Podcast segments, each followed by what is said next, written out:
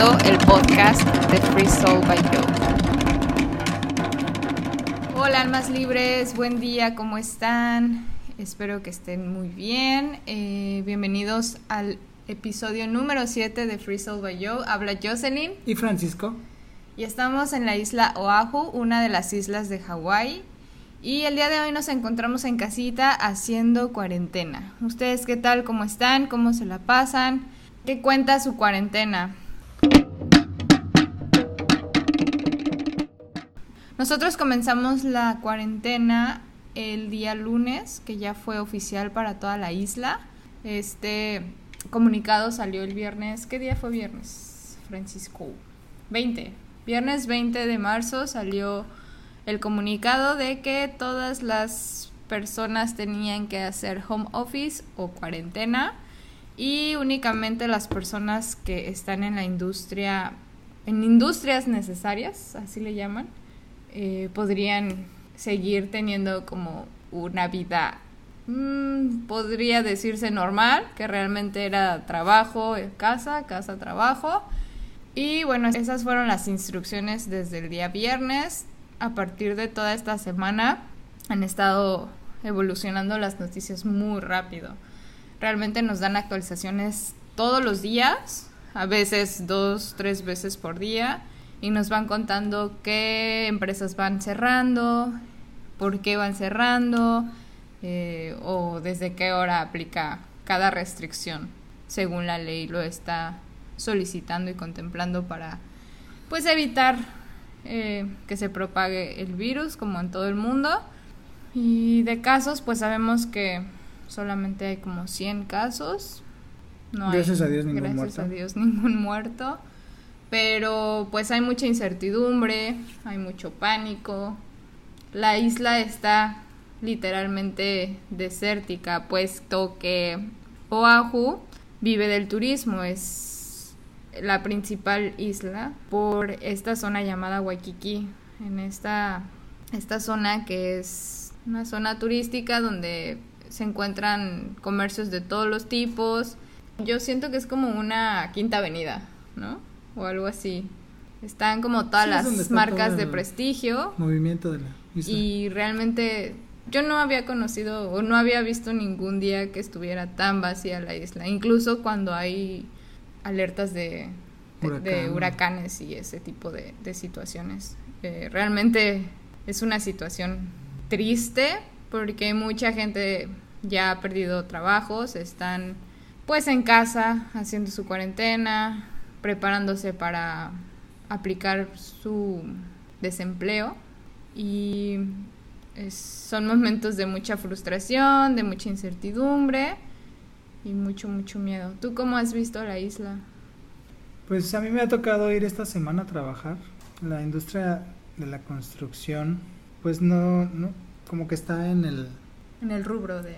No, pues está como en... No sabemos si, es indispensable o no es indispensable, porque las obras públicas deben continuar y todo eso. Entonces, pues tenemos la excusa de que pues no, no está bien definido, ¿no? Y salió un comunicado que pues obras públicas tienen que continuar. Entonces, yo sí he visto movimientos, sí, en la mañana que voy a trabajar, no está como de costumbre obviamente, pero sí hay dos, tres carros.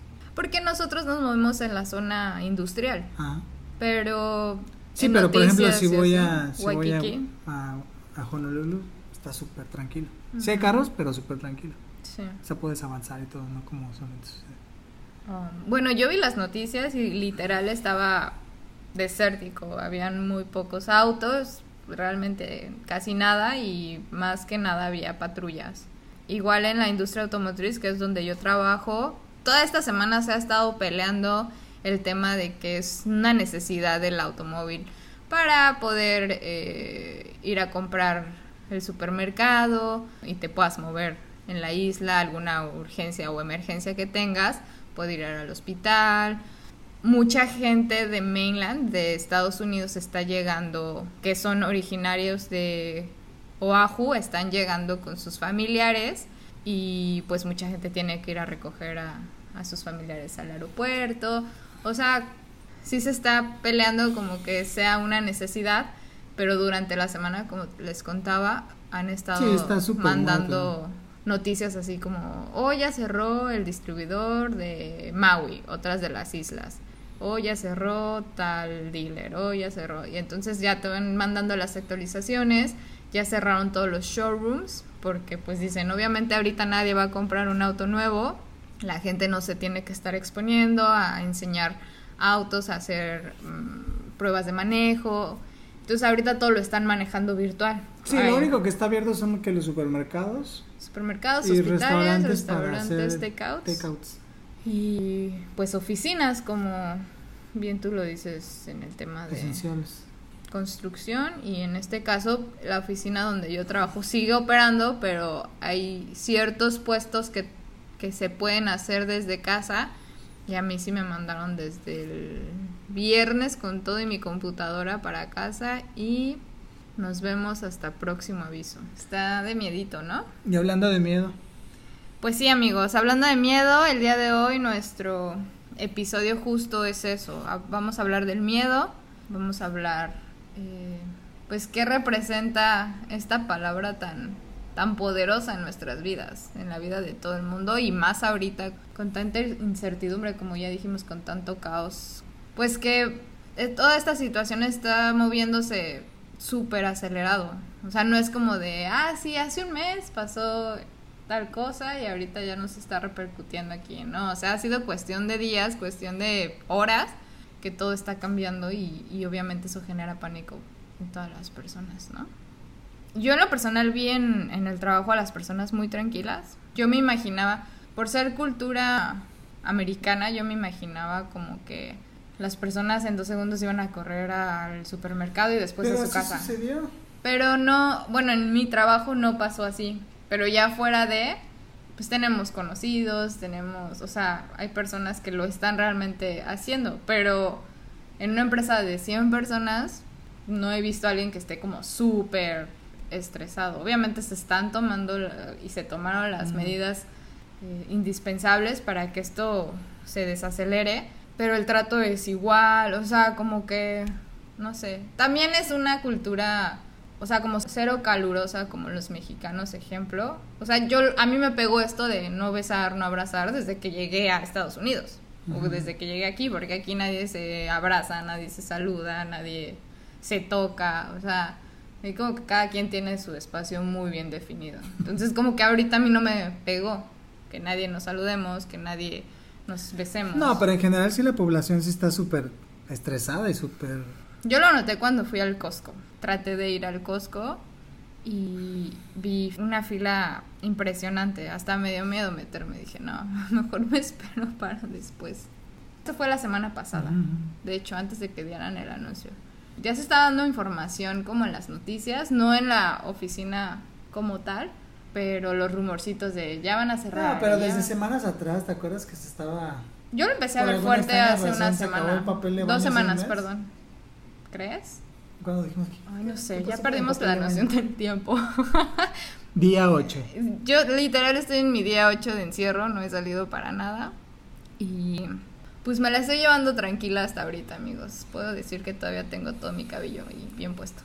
Con una copa de vino en la mano. Temblando, mi ojo me está temblando. Se me antojó, pues, se me antojó. Para echar el podcast más a gustito. Yo siento que es como... Este tipo de situaciones son como cíclicas. Cada ciertos años sucede una situación que impacta negativamente a toda la sociedad. Por ejemplo, el año pasado que fue el huracán, ¿no?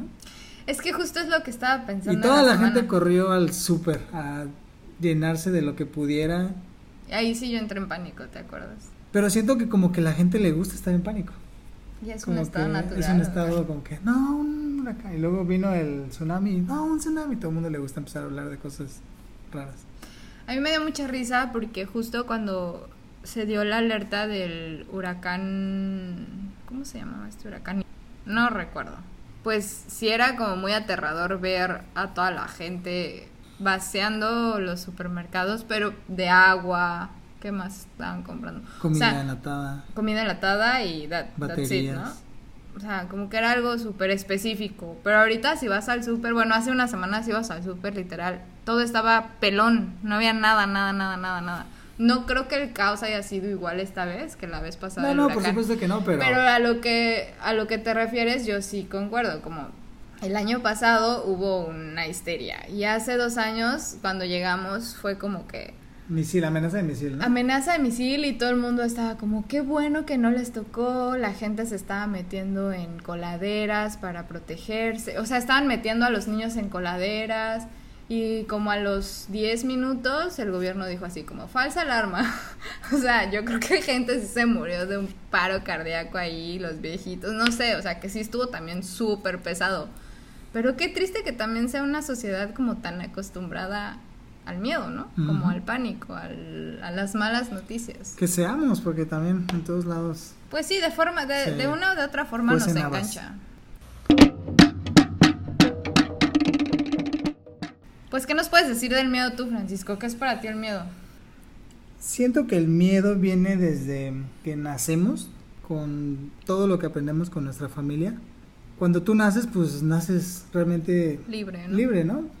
Que te, que te arrasas en el piso y te quieres meter tierra a la boca y tus papás empiezan con, no, no te puede pasar, no te puede pasar. Y empiezas, ya empiezas a comprar los miedos a tus papás, empiezas a creer que pues las cosas, Que to- en todos los lados hay peligro, ¿no? en todos lados hay peligro. Y ya te empiezas a moldar a un cierto sistema de creencias que no necesariamente son reales, ¿no? Vas creciendo y tú vas adoptando tus propios miedos conforme te vas enfrentando a la sociedad y Y con base a tu experiencia y también. con base ¿no? a tu experiencia. Pero también muchos miedos vienen incluso de vidas pasadas, porque hemos muerto o nos han sucedido cosas terribles a través de toda nuestra existencia. ¿Puedo hacer un de- comercial? De, todo.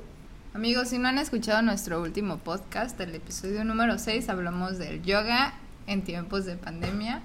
Y justo explica a Francisco este tipo de situaciones, cómo cargamos karmas, ¿no? De vidas pasadas y cómo todo se va acumulando en nuestra Espina. espina dorsal. Entonces todas esas, Vayan a escucharlo. todas Ajá. esas este, experiencias se van como alojando en tu espalda y en tu y en tu y en tus recuerdos y basta con cualquier cosa para que se detonen esos esos esos temores. O Por sea, ejemplo- yo nazco sin ningún recuerdo de mis vidas pasadas. Ajá.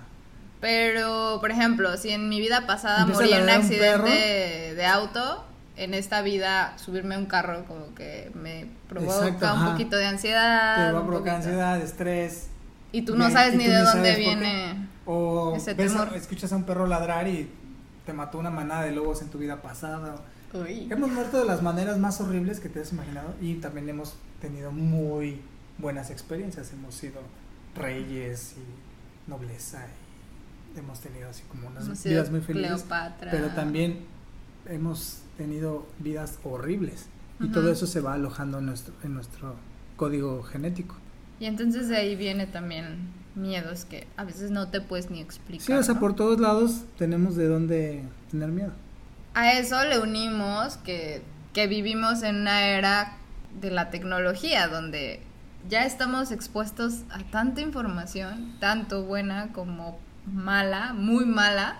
Yo creo que estamos rodeados de más mala información que de cosas positivas en la vida.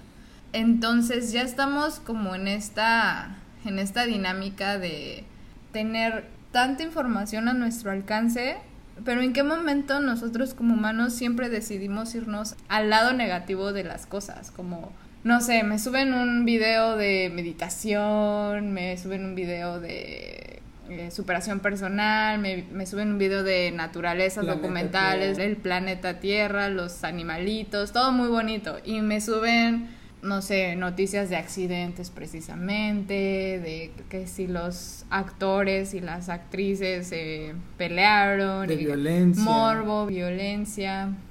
Entonces, ¿en qué momento como humanos nosotros siempre decidimos irnos como a, a esas noticias tan morbosas que nos causan tanta ansiedad y que precisamente de ahí también alimentamos tanto este sentimiento de miedo? O sea, ¿en qué momento las personas perdemos tanta fe? Lo que pasa es que yo creo que son hábitos también adoptados de la sociedad. A los sistemas de gobierno les conviene que la gente se distraiga más en tonterías. A los sistemas de gobierno le conviene que la gente sea tonta y miedosa. Los ¿Por qué? hipnotiza, ¿no? Porque así, puede, así pueden mantener sus privilegios.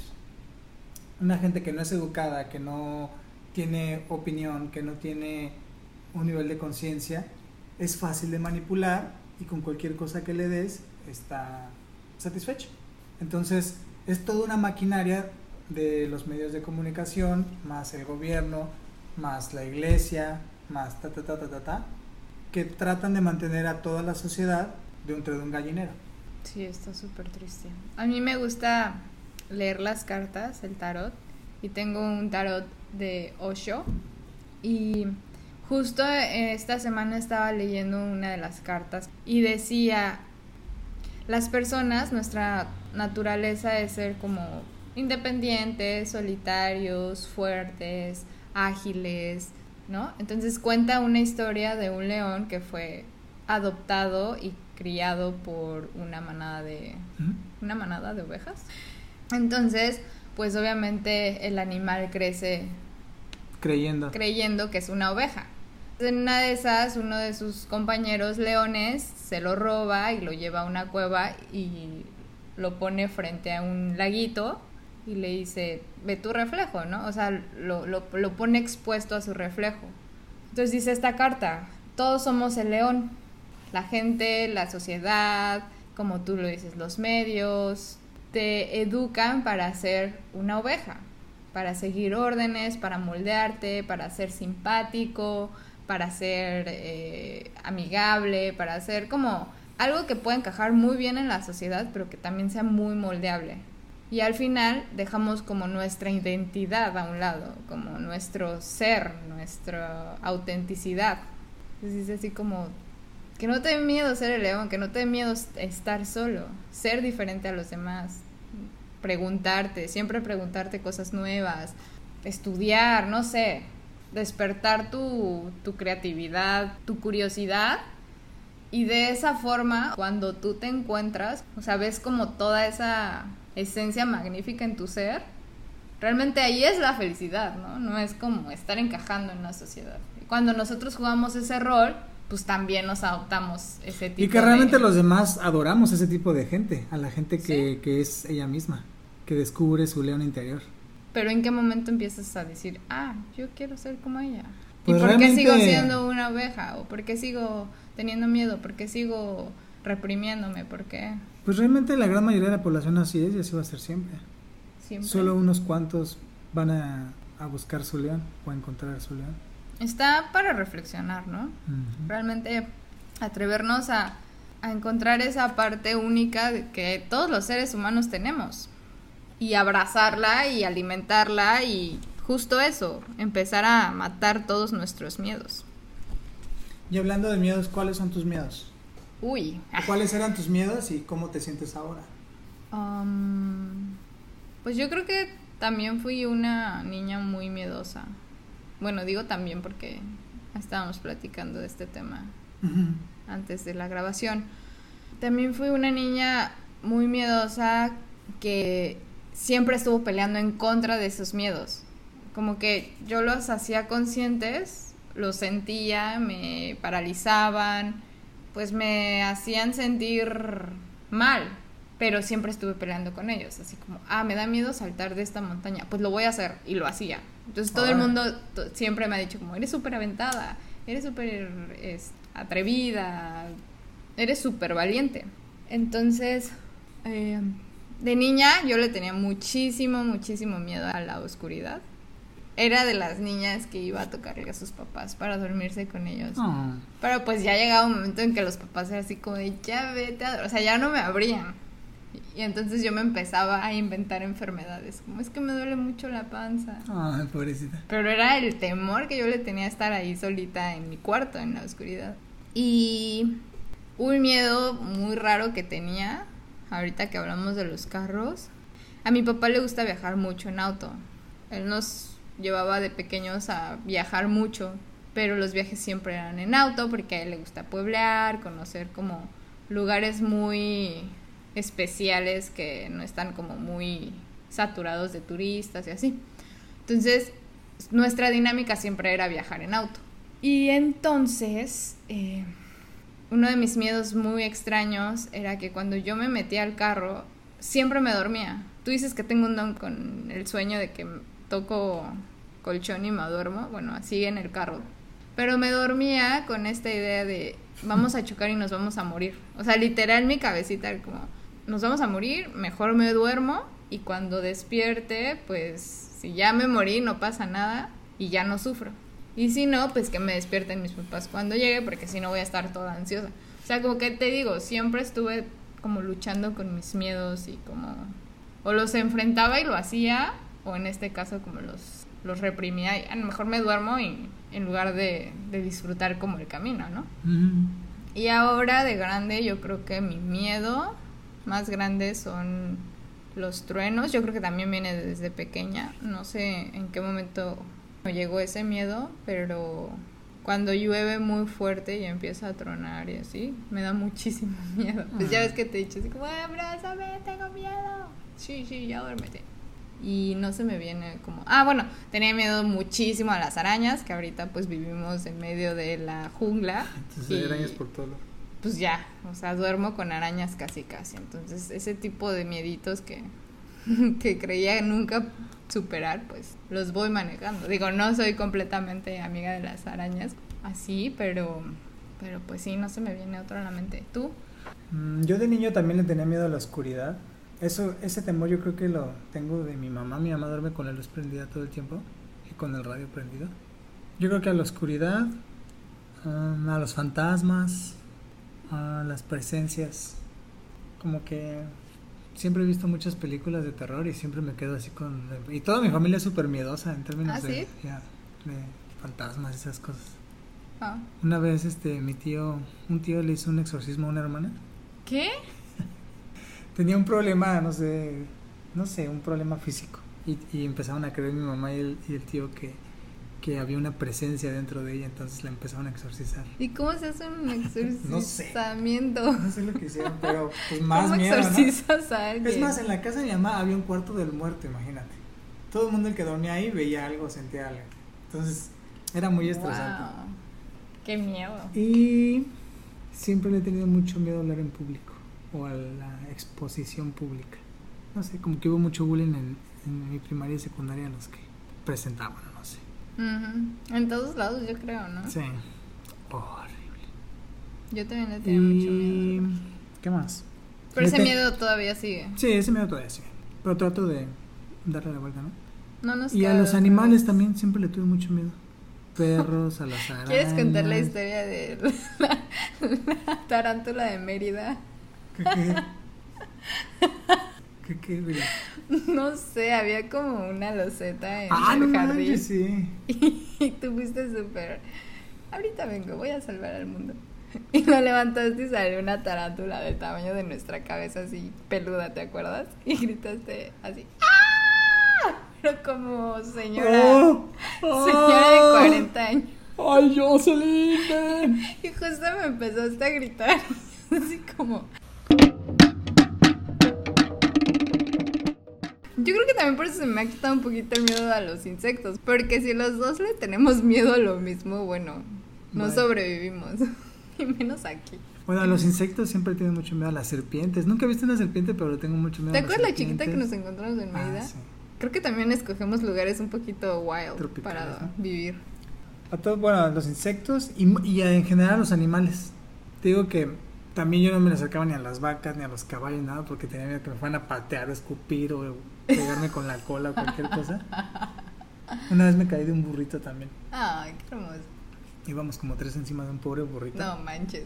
y tú también. nos caímos en los matorrales.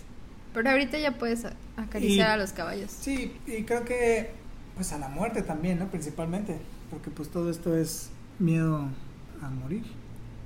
Justo yo creo que esa es la raíz de nuestros miedos, ¿no? El, el poder perder la vida. Ujú. Es como el miedo máximo, supremo. ¿Y por qué le tendremos miedo a morir si es algo natural que eventualmente nos va a pasar? O sea, ¿por qué tenemos ese apego a la vida? ¿Será como el apego a nuestras cosas materiales, a nuestra familia o algo así? ¿O será como el tema ego de voy a desaparecer de este mundo cuando realmente no desapareces? Yo ya les conté en algún episodio, casi me muero. o Entre, sea, entre más, como lo dices, a lo mejor entre tu ego te domina más, tienes más miedo a morir. ¿Por qué? Porque a lo mejor sientes que no vas a ser recordado, o porque no vas a trascender, o porque no Yo vas a... creo que puede ir por el tema de los apegos a decir, es que tengo que ser el abogado más reconocido de mi firma, es que tengo que tener un BMW, es que tengo que tener una mansión de 10 cuartos y entonces si no lo has logrado y estás en el proceso, según tú, de cumplir los sueños que te van a hacer muy feliz, tienes ese miedo de no lograrlo. Y si los logras, tienes miedo de perder eso. O sea, como que toda tu felicidad, como que toda tu dependencia es acerca de cosas materiales o de otras personas. Entonces yo creo que es como ese, ese alimento que le damos a nuestro ego, ¿no? Como todos los apegos que tenemos. Porque, no sé, yo creo que sí me he vuelto menos miedosa al tema de la muerte desde que justo estuve muy cerca de la muerte. En dos segundos se te puede ir la vida. No lo aprendí al día 2 de que salí de ese hospital y pude regresar a mi vida normal, porque no fue así al día 2, o sea, fue un proceso que me llevó meses para estar sana, incluso años, porque es tema físico y tema psicológico, ¿no? Que te dicen que a lo mejor no puedes tener hijos en un futuro, que te dicen que en cualquier momento se te puede reventar la panza, o sea, te puede volver a pasar esto, ya sabes, ¿no? Son como todos esos miedos, inseguridades psicológicas, mentales y aparte pues el físico, porque fue una recuperación muy fea, sí, por lo menos de un año. Fue muy tardada, fue dolorosa. Me he vuelto menos miedosa desde que entendí que todo eso que me pasó fue para enseñarme muchas lecciones, porque justo yo era así, ¿no? Como tengo que ser y tengo que tener y tengo que esto y, y hasta que no lo logre y hasta que no y no voy a dormir y o sea entonces obviamente eso me, me creaba muchísimo apego a la vida. Cuando ya reconozco toda esa batalla cuando ya sano poco a poco de todos estos temas pues entiendes que nada es tuyo. O sea que hasta que este cuerpo es que- prestado. Yo creo que la gente que tiene más miedo es la gente que no ha profundizado en el ser. como lo definitivamente dices, como que toda su pues su felicidad entre comillas está, está haciendo comillas con las manos fijada en las cosas externas, en los bienes materiales o en los bienes, incluso en las personas externas, ¿no? En otras personas. Yo no siento que esté muy relacionado con, incluso con las metas personales, porque cuánta gente pues no tiene ninguna meta en la vida y aún así tiene mucho miedo. Precisamente por eso, porque volvemos a lo mismo, la sociedad te impone tantas cosas que debes ser, que si eres o no eres, te frustra, porque si eres, entonces ahora le tengo que demostrar a todo el mundo que ya soy. Si no eres, es que, ¿cómo le voy a demostrar al mundo? O no soy nada porque ni siquiera tengo esa aspiración de ser como el resto. O sea, ya está como súper profundo eso, ¿no? ¿Y cómo has superado tus miedos o si los sigues teniendo? Pues yo creo que una de las partes más importantes fue esa, el, el verme como tan expuesta la justo y trabajar como dices en mí, en mi paz interior, en mi reconocimiento, interiorizar, meditar. Pues creo que todos nuestros episodios de cierta forma se enfocan mucho al tema de la meditación, ¿no? profundización. de la profundización, de el acercamiento con este ser divino. Cuando sueltas tu ego y reconoces que sola no puedes, Que hay un poder supremo. que hay algo más, en ese momento es como, ok, como que te dejas llevar, como que te quitas esa maleta que vas cargando Yo soy una persona toda la vida. antes de los 30 y después de los 30. Ahorita tengo 35 años. Antes de los 30 era una persona muy centrada en mi ego, en cómo ser una persona exitosa, cómo lograr todo lo que la sociedad espera de ti. Y de los 30 para acá ha sido un proceso interno de encontrarme conmigo mismo. Y me acuerdo antes, yo creo que por el miedo también me enfermaba mucho. Me enfermaba mucho de la garganta, me daba gripa muy seguido, o sea, estaba muy... me enfermaba mucho. Con la energía muy baja, ¿no? Con la energía muy baja, precisamente. No terminaba de armar el rompecabezas con la información con la que contaba en ese momento. Como que yo no, no entendía por qué no, no podía ser feliz o... O no tenías sé por esa qué- sensación ajá, de esa miedo, sensación ¿no? De que, ajá, de que por qué las cosas son así, ¿no? ¿Por qué el planeta es como es? ¿Por qué la gente es como es? Etcétera, etcétera. Entonces, cuando me acerqué a yoga y empecé a aprender, o bueno, a recordar, porque yo supongo que ya lo sabía en vidas pasadas, por un lado somos eternos, siempre existimos y siempre vamos a existir. Y por otro lado, todo lo que nos sucede es consecuencia de algo que nosotros mismos hicimos. y Entonces, que cua- son lecciones que tenemos que aprender. y que son lecciones que tenemos que aprender.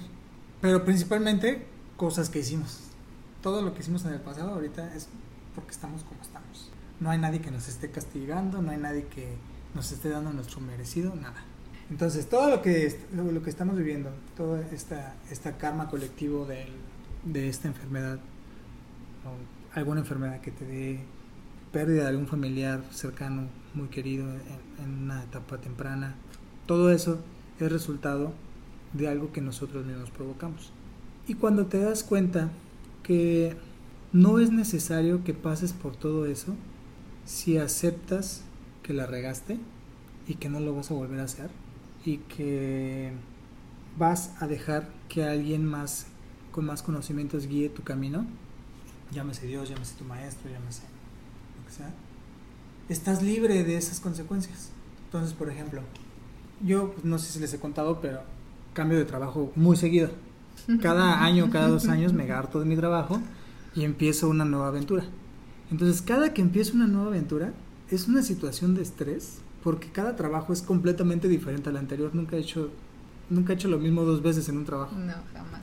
Entonces, cada que cambio de trabajo, viene unos meses de angustia, estrés, incertidumbre, porque pues de alguna manera tengo que demostrar que puedo con el trabajo que nunca he hecho antes, Sí, algo desconocido Ajá. para ti completamente. pero que el- la, la persona que me contrata tiene fe de que lo puedo hacer.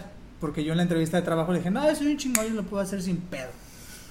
nunca, nunca lo he hecho antes, pero pues a huevo, seguro. soy bueno aprendiendo. Seguro soy bueno.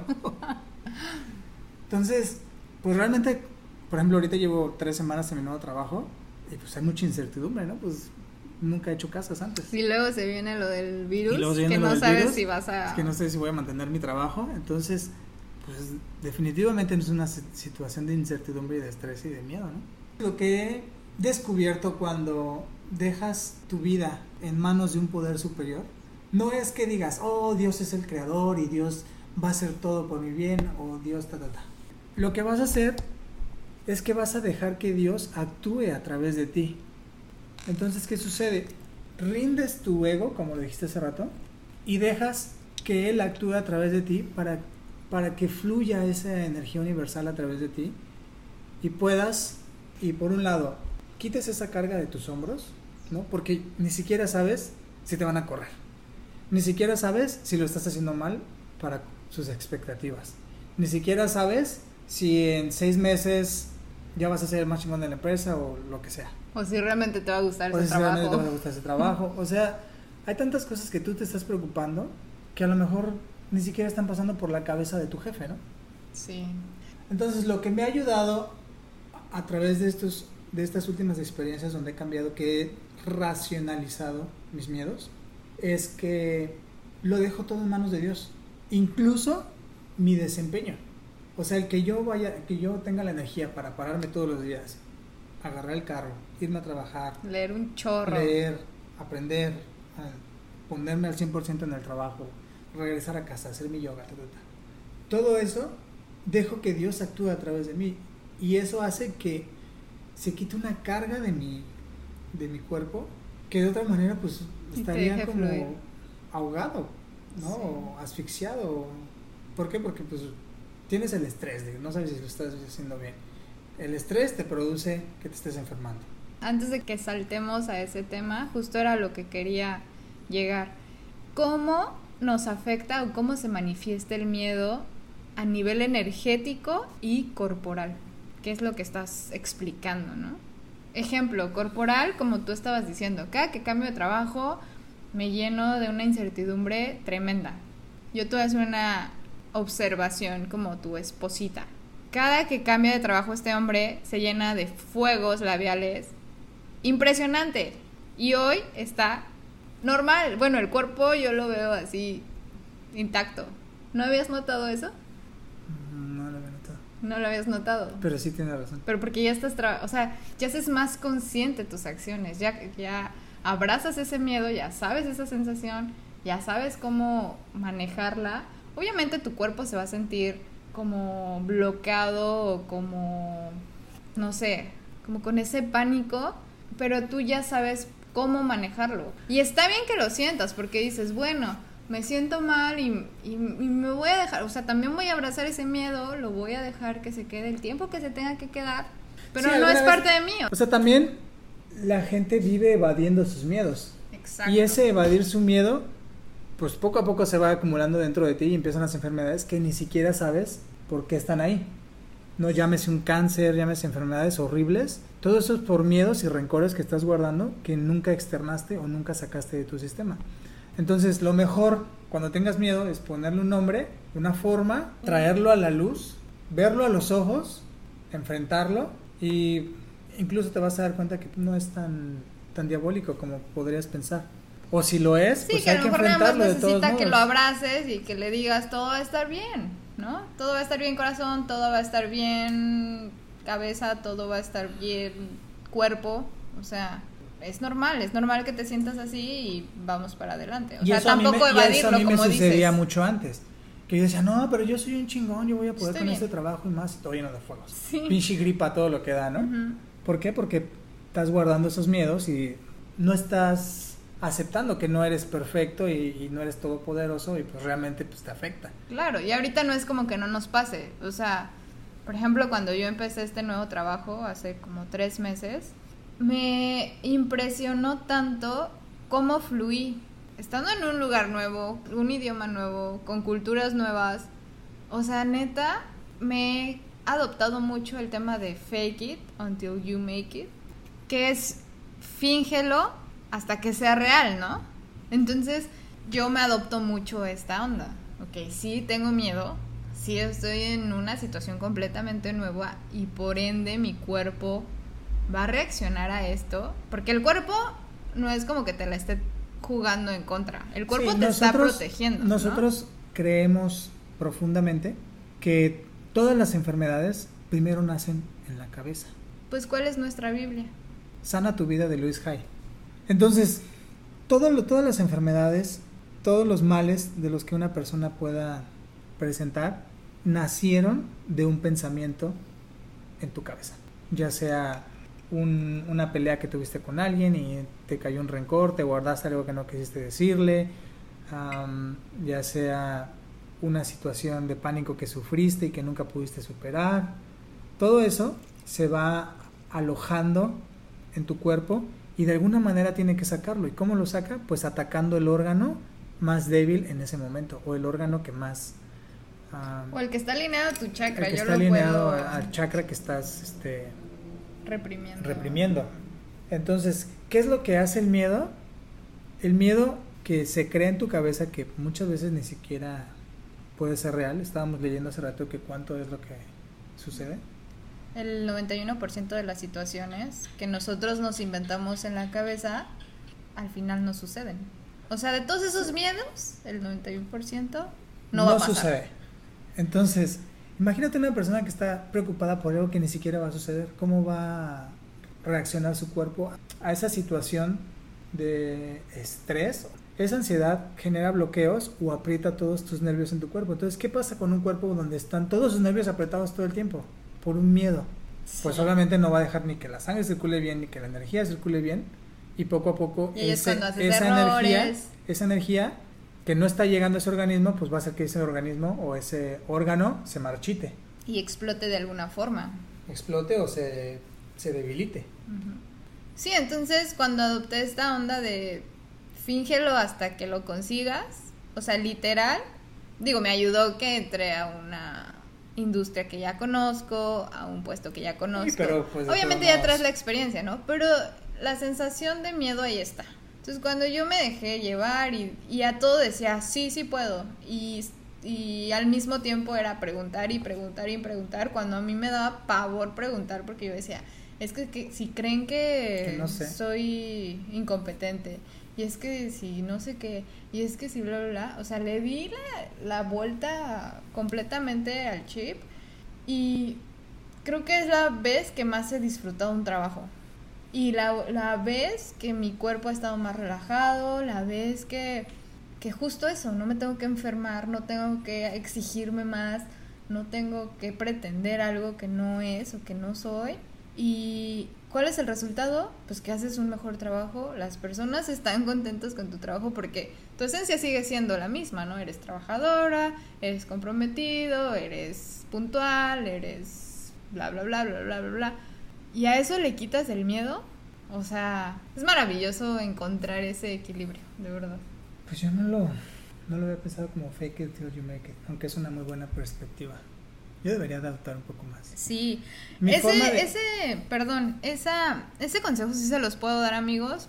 También ya les conté en algún episodio que antes de empezar este trabajo en el que estoy, pues tuve un tiempo de aislamiento. Y en ese tiempo, pues me estaba preparando para cuando yo pudiera trabajar, porque yo tenía muy claro en mi cabeza que quería trabajar y qué tipo de trabajo y todo.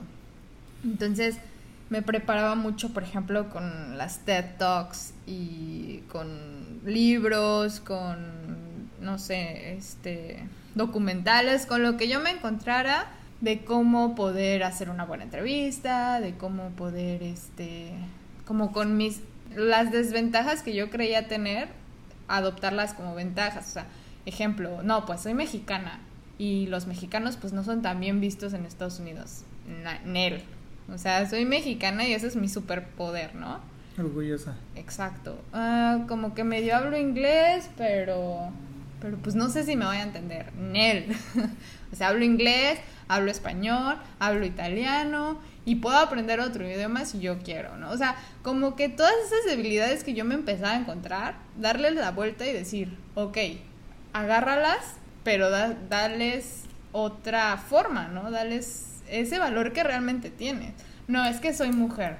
Ah, pues las mujeres hoy en día tienen puestos directivos, eh, son súper organizadas, son esto, ta, ta, ta, ta, ta. Y entonces también empiezas a darle toda esa energía a tu, a tu historia y justo entré a una empresa donde valoran un montón esa diversidad, donde casi todas las gerentes son mujeres. don- Entonces dices, qué chido, ¿no? Vibrar a esa sintonía, dejar tu miedo atrás y entonces vibrar en algo que te hace ser feliz, que te hace sentir pleno.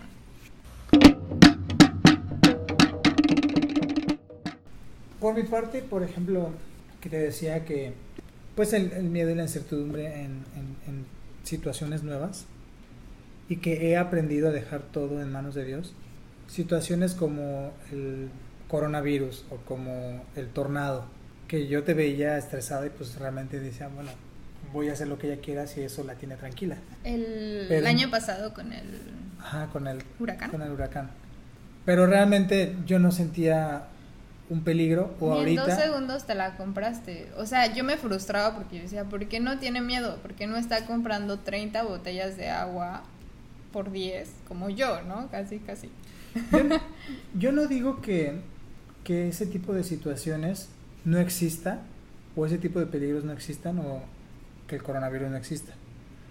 Solamente sí creo que todo lo que estamos viendo está magnificado para generar un impacto en la sociedad, porque como dije hace rato, es más fácil manipular a la gente cuando tiene miedo. Cuando tiene miedo le ofreces una migaja a alguien y la va a tomar, ¿por qué? Porque no tiene muchas opciones. ¿no? Cuando una gente que está en, armonía, tranquilo, va a saber qué es lo mejor sin necesidad de actuar ah, con más en pánico. No digo que no existe coronavirus, pero podría decir que realmente un 10% de todo lo que estamos viendo sería real. No digo que no exista, solo digo Sí, que... sí, sí, sí, sí. Sí, claro, porque ahorita están corriendo en redes, que es nuestra principal fuente de información, un montón de babosadas. Entonces, yo recomendaría a la gente que sí tome sus precauciones, pero que no entre en pánico. ¿Por, por qué? Porque mucho de ese pánico es provocado. Lo mismo que sucedió el año pasado. el, el tornado, el huracán, ni siquiera estaba cerca de tan cerca de Hawái. Hemos visto lluvias y ventarrones más fuerte que cuando fue el Que huracán. se caen y nadie ha dicho nada, que se Sí. caen árboles literalmente, y nadie ha dicho nada. Solamente los medios aprovechan ese tipo de situaciones para magnificar y aterrorizar a la gente. Sí, es cierto. Entonces no se dejen aterrorizar. Y algo más, ¿qué es lo peor que puede pasar? Morir. Morir. ¿Qué Y ya pasa si dijimos mueres? que somos eternos. Si mueres, Pues mueres y. ¿Qué vas a hacer para evitarlo? Nada. nada, no puedes hacer nada. Y no te preocupes, vas a volver a nacer. Y no te preocupes, vas a volver a morir. Y lo has hecho por millones de vidas. Es como, a gran escala, es como cada existencia que tenemos es como cambiarte una playera un jueves o una playera un viernes. Una playera. Es solamente un tiempo que tenemos prestado y que vamos a regresar la próxima semana. y el Un cuerpo mes. que tenemos prestado. Entonces- Una familia que elegimos para Aprender, aprender lecciones. lecciones. No tengan miedo. Realmente lo peor que puede pasar es que mueras y no te preocupes, vas a volver a nacer. Yo sé que a lo mejor ahorita esto puede no hacerte mucho sentido, Pero lo hemos hecho por toda la eternidad y lo seguiremos haciendo siempre. Sí, eso es correcto. También algo de lo que me ha agarrado mucho estos días, una pues es hacer ejercicio y en ese ejercicio también hacer meditaciones, como ya lo hemos platicado. Y cuando amigas, amigos, familiares me cuentan que están muy preocupados, que están muy estresados, yo les digo que para que nos pase algo aterrador de lo que nos estamos imaginando cada que escuchamos o vemos una noticia, tendrían que pasar muchas cosas al mismo tiempo. Y para que algo muy fatal te suceda es porque estás vibrando en una sintonía muy baja. ¿Y qué te baja esa energía? Volvemos a El lo estar mismo. preocupado. El estar preocupado, ver noticias fatalistas, amarillistas, ver cuántos muertos hay cada hora. O sea, si tú tratas de darle la vuelta a la página y decir, ok, ya, me toca quedarme aquí en casa. ¿Qué voy a hacer en casa? Me pongo a ver noticias y me pongo a sufrir cada segundo, cada hora, o me pongo a cocinar, me pongo a hacer yoga, me pongo a tocar un instrumento, me pongo a ver una película, a leer un libro, a pintar, actividades que te llenen el alma. Eso va a elevar tu energía, vas a vibrar en una sintonía muy alta y es muy difícil que algo malo te suceda en esa sintonía. ¿Cuál es la mejor herramienta para combatir el miedo? ¿Cuál es el enemigo del miedo? La seguridad. Piensa, piensa. La fe. La fe. Ya sabía. La fe. Entonces, si por ejemplo tienes miedo de morir de cáncer y de repente te empieza a paralizar ese miedo de morir de cáncer, ¿qué puedes hacer para superar ese miedo? Tener fe que lo que vaya a pasar es porque tiene que pasar. Tener fe de que vas a estar sano, ¿no? Visualízate, tómate cinco minutos para visualizar en tu mente salud, una vejez bonita, una vejez saludable y vas a ver que esos miedos poco a poco, esos, los miedos son hábitos y para poder acabar con un hábito necesitas establecer otro hábito. Entonces, un problema de la sociedad es que tenemos hábitos que nos fijamos más en lo malo que en lo bueno. Entonces hay que hacer el hábito de empezar a luchar contra esos pensamientos malos, como trayendo pensamientos nuevos, buenos a tu cabeza. Entonces, cada vez que te ataque el miedo, oh, no, es que me, me va a hacer coronavirus, no, voy a morir de coronavirus.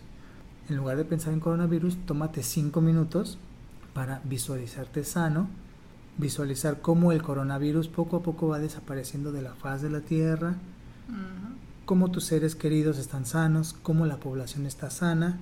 Imagínate a la gente corriendo en los parques de nuevo, yendo a eventos públicos de nuevo. Todo eso ayuda, por un lado, a que empieces a entrar en calma, respira, empieza a tomarte tu tiempo y va a ayudar a que contrarrestes ese miedo y que tu cuerpo se relaje y que no te enfermes. Sí, puede sonar muy trillado o muy tripeado, así como que estos vatos neta acá que graban su podcast Se fuman algo, ¿no? se meten un churrito. No, amigos. Pero a lo que voy es que ya hay casos comprobados. O sea, puedes poner a dos personas con la misma edad, con vidas muy similares eh, en cuanto a alimentación, en cuanto a trabajo, en cuanto a familia. Y entonces si a los dos los diagnostican una enfermedad terminal, la energía va a ser el común denominador para cambiarlo todo, ¿no? Si uno le pone la energía de no, o sea, no, yo así no muero, yo no muero de cáncer. Y el otro dice, bueno, pues ya me voy a empezar a, despedir. de toda la familia y este y pues a llorar y pues a guardarme porque pues que como ya voy a tener las defensas bajas, pues me voy a enfermar de todo. Ya están casos comprobados que esa persona que decide luchar y vencer esa enfermedad lo hace. O sea, y me da mucha risa que cuando prendes Netflix, lo primero que te aparece es una película que se llama Pandemia.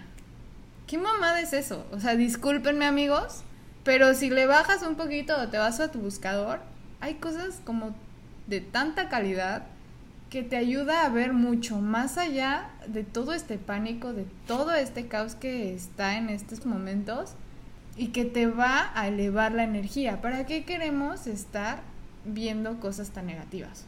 Entonces, échenle coco por ahí, alimentense de cosas buenas, de actividades productivas, de personas positivas. Fake it until you make it. De verdad, fíjalo. Aunque les parezca una tontería y a esta morra está loca y ya me tienen hasta la madre todos los yogis que quieren que rece. No. O sea, créete yogi un día y otro día, y otro día, y otro día. Y cuando termine todo este caos del virus, volteas a ver a tu alrededor y ves qué pasa con una, con una energía positiva y con las ovejitas que ya platicamos, cómo está, cómo está su energía, cómo está su realidad, ¿no? ¿Qué es lo que realmente quieres para tu vida? Y algo también que me da como mucha curiosidad es el tema de qué vamos a rescatar de todo este tema. Cuando podamos vencer ese miedo, cuando podamos abrazarlo, podamos acariciarlo, apapacharlo, que se quede el ratito que quiera, pero que le diga, ¿sabes qué? No te permito vivir en mí. ¿Qué vamos a sacar de todas esas, de, de esta situación? O sea, ¿cómo vamos a evolucionar como ser individual? qué cambios vamos a hacer en nuestra vida. Porque algo muy gracioso que yo le decía a Francisco es que ¿por qué le tienen miedo a la muerte de las personas por un virus cuando literal todos los días nos estamos matando? O sea, me pongo hasta las chanclas y me pongo a manejar así. Me echo una coca diaria. Me voy al McDonald's tres veces por semana. Me la paso viendo contenido de muy mala calidad donde mi cerebro se está atrofiando. Narcos. Narcos, por ejemplo. ¿Realmente qué estás haciendo tú persona con y sin un virus? ¿Cómo te estás matando todos los días inconscientemente? Y ahorita que una televisora te lo dice y te prende el switch de caos, empiezas a correr y es que no estoy listo, y es que porque a mí, y es que porque tengo que estar encerrado, y es que porque Vas al Costco y te compras tu caja de Coca-Colas porque no sabes si. Ah, sí, por si acaso la necesito. Entonces. no se van a acabar. ¿Cuántas veces la gente se está alimentando de carne, no por necesidad, sino por un gusto que al final sabemos que nos enferma? ¿A cuántos animales estamos matando todos los días? ¿Cuántos árboles estamos talando todos los días? ¿Cuánta agua tiramos todos los días? desperdiciamos, porque ni siquiera es como para un uso real o un, un uso consciente.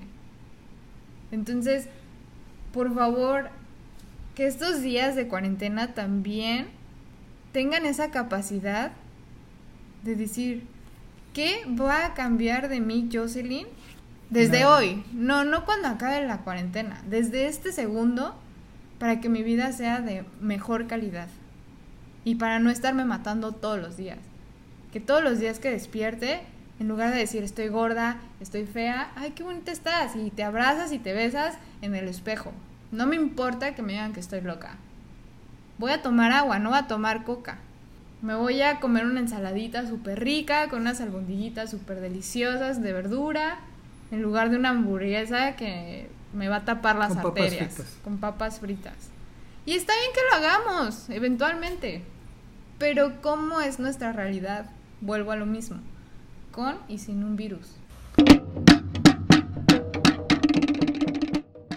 Yo relacionado al miedo, obviamente lo que tú estás diciendo tiene muchísima razón, incluso pues nosotros decidimos ser más conscientes con nuestra comida, ser más racionales, ya no atascarnos completamente como solíamos hacerlo, incluso como eres vegano pues comes muchísimo y, y no que no, no acabas tan mal como cuando comes carne que por las siguientes cinco horas vas a quedar lleno. Por más que comas vegano, en dos, tres horas ya tienes hambre otra vez, entonces hemos llegado a- a- al acuerdo que aprovechando que pues no sabemos por cuánto tiempo va a haber comida, entonces estamos racionalizando muy bien todo lo que comemos, ya no estamos comiendo tantas porciones tan grandes como lo hacíamos antes. Entonces estamos como en la idea de mantener ese racionalizar bien la comida pues el resto de nuestras vidas, Que se haga un hábito. que sea un hábito. Entonces en eso sí también podemos aprender todos, ¿no? Que el jabón, el papel de baño, la pasta, úsenlo de una manera consciente. Ya, ya es momento de poner atención en nuestros hábitos diarios, que esto también nos ayude. Regresando al miedo, siento que para cerrar, no quisiera entrar en, en mi vida personal, pero pues es realmente el camino que he tenido que seguir para llegar a cierto grado de tranquilidad, porque pues yo era una persona muy miedosa. Yo me enfermé mucho la garganta y algunas me dijeron que la garganta, se te, te enferma mucho la garganta porque es miedo. Entonces yo era realmente una persona muy miedosa. Que en, las apariencias yo me hacía una persona muy fuerte, muy chingona y tal. tal, tal. Entonces, ábranse a una energía superior. Incluso la gente que no cree nada, cuando se enfrenta a una situación de muerte, cuando ve que el carro está perdiendo control, algo dicen, ay, por favor que regrese el carro al, a la vía. Entonces, ese por favor que están pidiendo a la nada, realmente es a un poder superior. O, ay, ¿dónde estará mi hijo? Ojalá que regrese pronto. Ese ojalá es un deseo que estás lanzando al universo, incluso si no crees en Dios.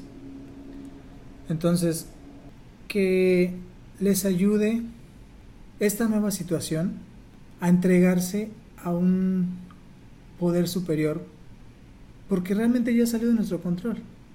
Ya nadie, ni, ni el mejor doctor del mundo, ya puede con esto. Y ni el mejor doctor del mundo va a salvar a, a- a- la persona que esté a punto de morir por este virus. Lo único que lo va a salvar ya es un poder superior. Llámese Dios, llámese Universo, Universo, fuente, fuente de todo poder, lo que sea. Entonces, una vez que se entregan a ese poder, ya no cargas en tu espalda ese peso de qué va a ser de ti. O ahora quién podrá defendernos. Y ojo, no es como hacer la concha, ¿no?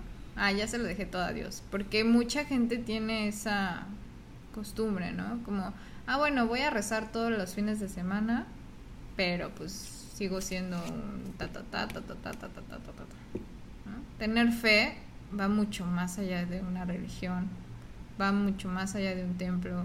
Es ser fiel también a ti mismo. Sí, no es solo tener la fe, sino es actuar en consecuencia a esta situación. Y acordarnos que somos humanos.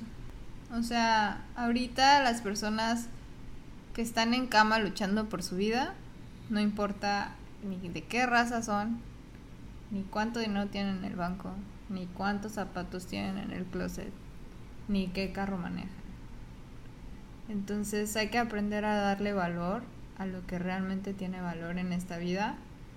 Y no les digo que dejen de tener gustos, porque cada quien en su vida va a entender lo que tenga que entender y va a caminar por donde tenga que caminar, pero hay que ser más conscientes. No, pero de lo que decías de que, ah, ah, de que no puedes solamente rezar y todo eso. O sea, tienes que ser consciente que todo lo que hagas se va a regresar y todo lo que no hagas no va a suceder. Es verdad. Entonces eso es lo que decía Jocelyn, que no, no basta con solamente rezar y entregarte a Dios. También es tú actuar dejando esa energía fluir a través de ti, esa energía superior.